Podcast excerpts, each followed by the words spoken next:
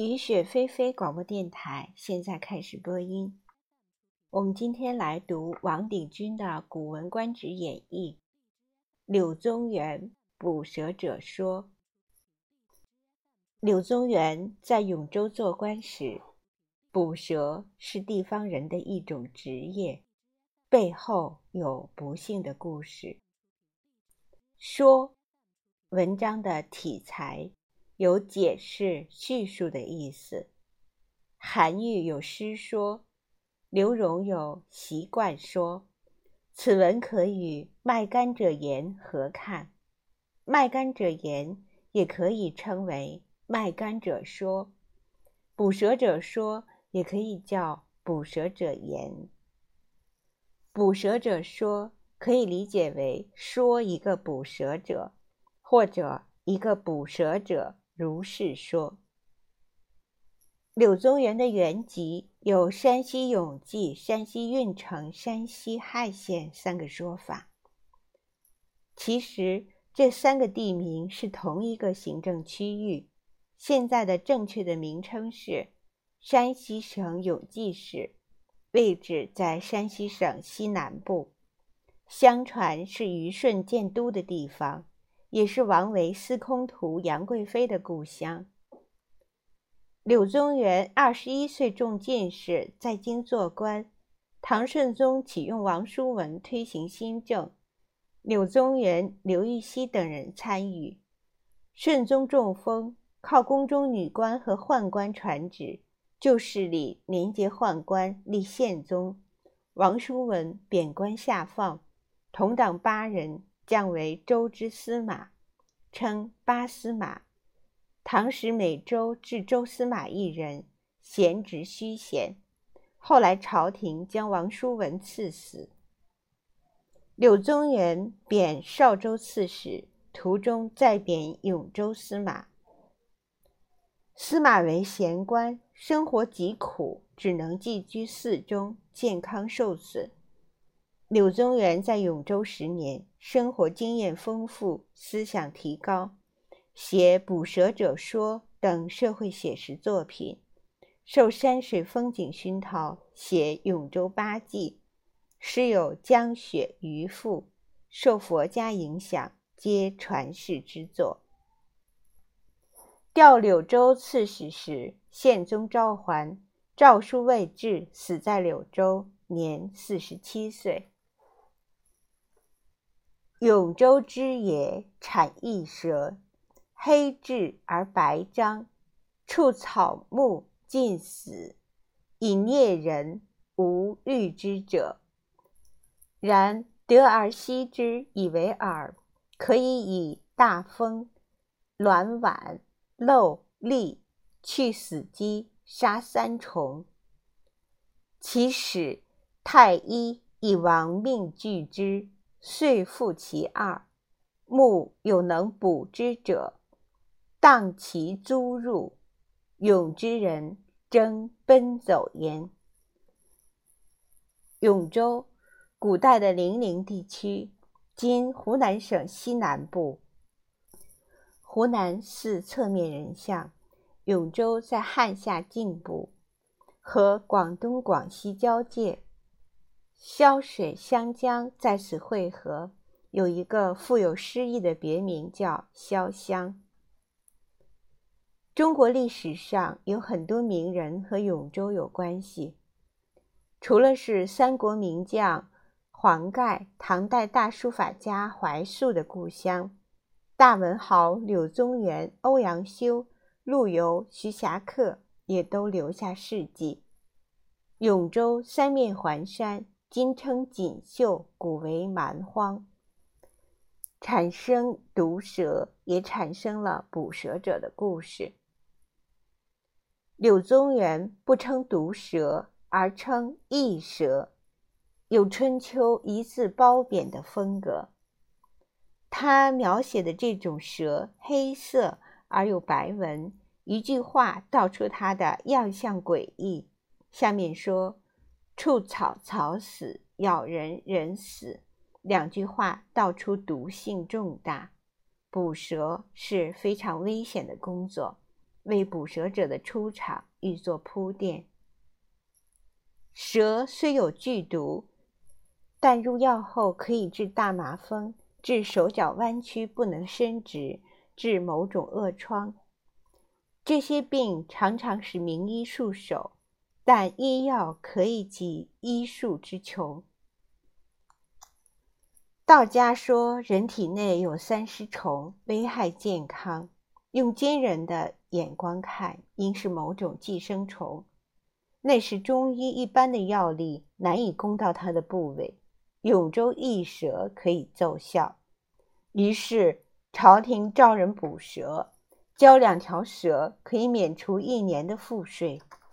这样危险的工作，永州人居然争着做。为捕蛇者的故事开拓发展的余地。有讲事者，专其利三世矣。问之，则曰：“吾祖死于世，吾父死于世。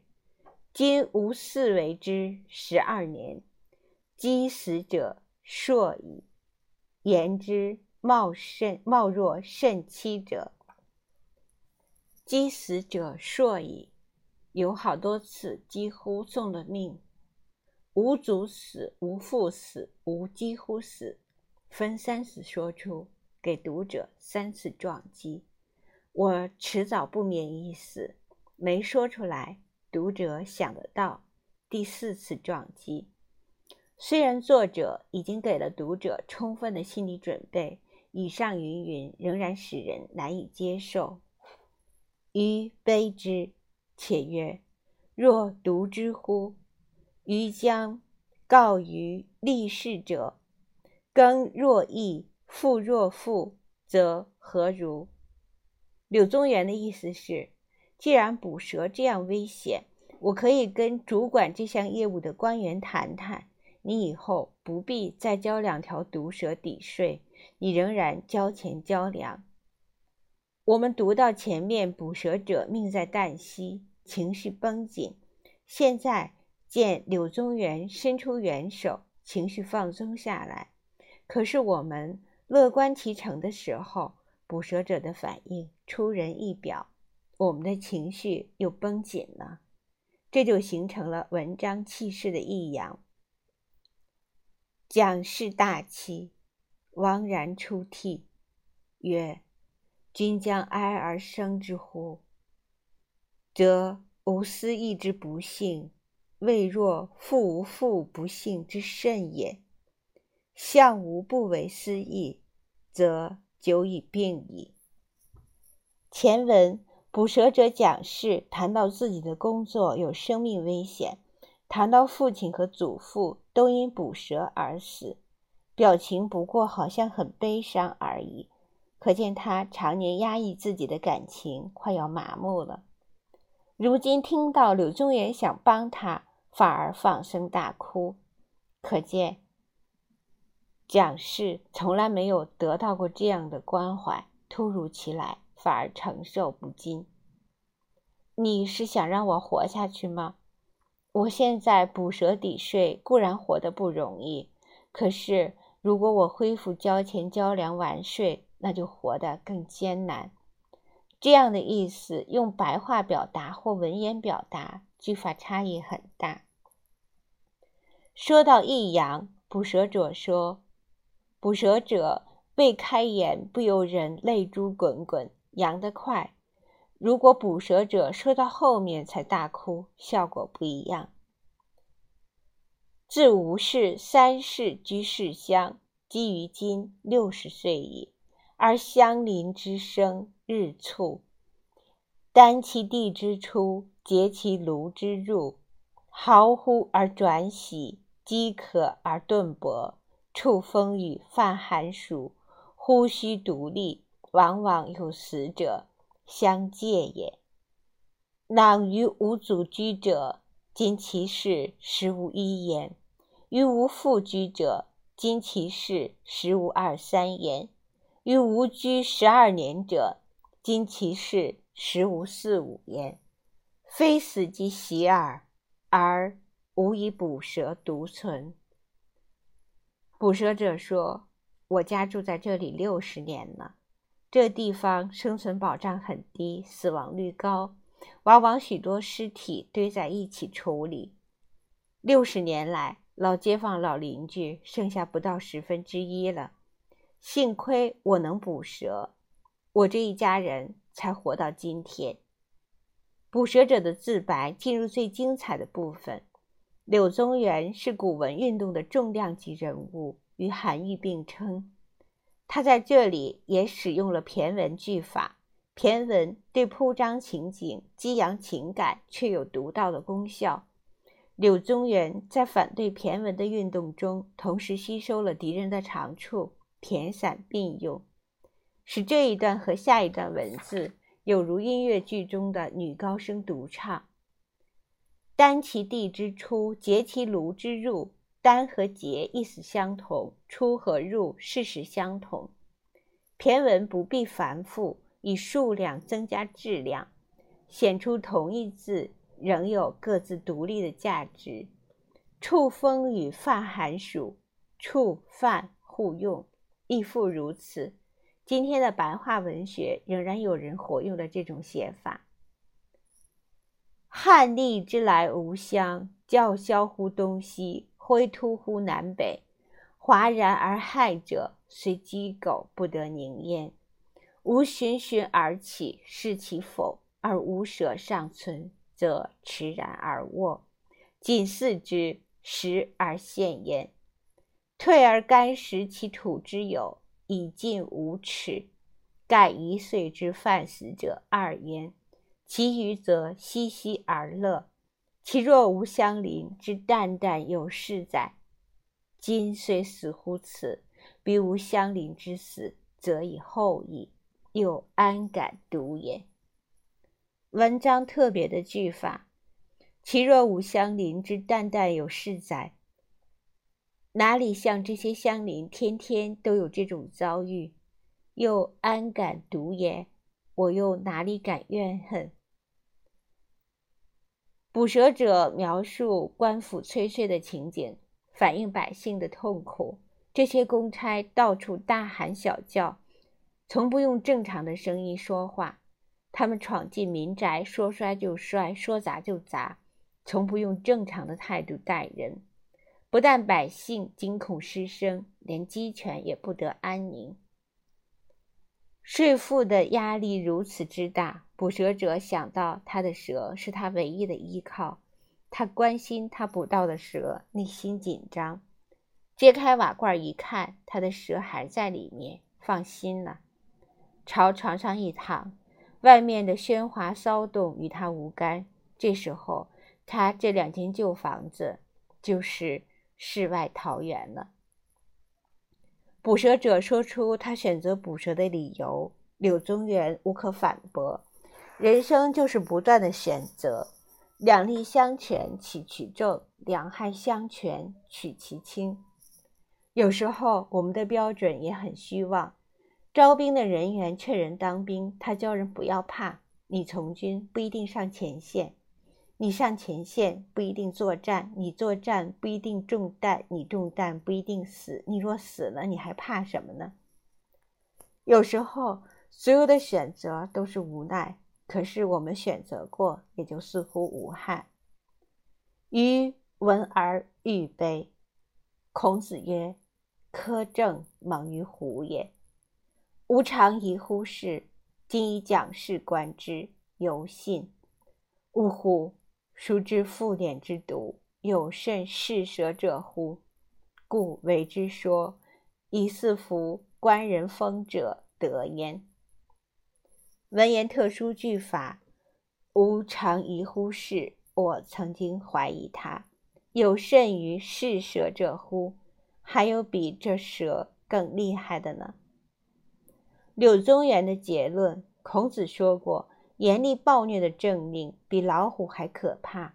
我以前怀疑这句话，现在看看捕蛇者，还是相信了。不怪我以前不相信，谁又能知道政府强力征收的害处比毒蛇还大呢？古文多半最后有作者的评议，说出文章的主旨。现在写白话文学的人很少再用这个办法，可能是戛然而止，由读者自己去思考。苛政琐碎百端，柳宗元找出一个尖锐突出的代表，由他摇撼人心，以盖其余。文学作品借少少，表现多多。文学不一定要一览表大事记。柳宗元。到底生长在君权至上的时代，他没有忘记表示对政府的善意，引周代采风做庇护。采风，周天子派人出去搜集民歌，从作品中观察人民的道德水平和快乐指数，或者是痛苦指数，做施政的参考。柳宗元说：“我写《捕蛇者说》，就是为了朝廷官风使用。”风本是民风，唐朝避讳李世民的名讳，改成人风。今日永州根据捕蛇者说制成一蛇牌药酒和柳宗元牌药酒，成为当地名产。就像李白一首“兰陵美酒郁金香，兰陵人酿酒发财”。赵匡胤和道士陈抟下棋而输掉了华山，华山下卖围棋成市集。黄粱一梦，邯郸一梦。邯郸，河南今河北南部有黄粱梦镇，著名的观光景点。因道家故事而建立仙祠，旅店供应枕头和黄粱饭，引人留宿。商人了不起，可利用任何材料赚钱。悲惨、幸福、危险、冤屈。苛政猛于虎，语出《礼记·唐公下》。《礼记》是儒家的六经之一，记录了儒家学者对礼制的解释、说明和补充的资料。现实通行的《礼记》是由汉代戴胜记录。其中一篇《谈公》包含了许多小故事。苛政猛于虎的原文：孔子过泰山侧，有妇人哭于目而哀。夫子视而听之，使子路问之曰：“子之哭也，疑似众有忧者。”二曰：“然，昔者无咎死于虎，无夫又死焉。”今吾子又死焉。孔子曰：“何为不去也？”曰：“无苛政。”夫子曰：“小人识之，苛政猛于虎也。”视而听之，视通视，车前的横木。孔子坐在车上，看见坟墓前有妇人哀哭。他停下来，凭着车前的横木，以严肃的表情静听，并不匆匆走过。据说这是他的习惯。一四很像是众有忧，一再发生忧患，沉重的忧患。舅公公，古人称公婆为舅姑。儿曰，接着说，妇人接着说，省略的主词焉。指代事物之词，指无夫无子都死于虎。